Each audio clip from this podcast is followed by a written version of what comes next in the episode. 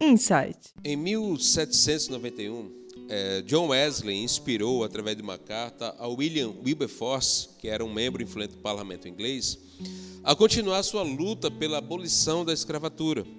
Quatro dias depois da morte de Wesley, mas sua influência permaneceu na vida de Wilberforce, continuou por muitos anos. Wilberforce não conseguiu convencer o parlamento naquela época para que se abolisse a, a escravatura naquele momento, mas não se deu por vencido. Apesar das difamações, ele continuou lutando e, quando se sentia incapaz de prosseguir, lia a carta que Wesley lhe havia enviado.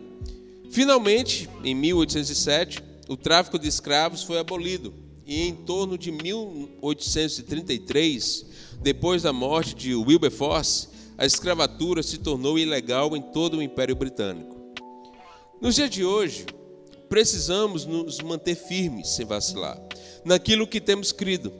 Devemos analisar nossas vidas de acordo ao legado que estamos deixando às futuras gerações.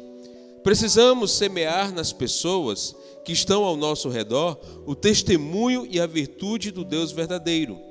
Nosso testemunho e a nossa confiança em Deus sempre será crucial para que outros alcancem a salvação.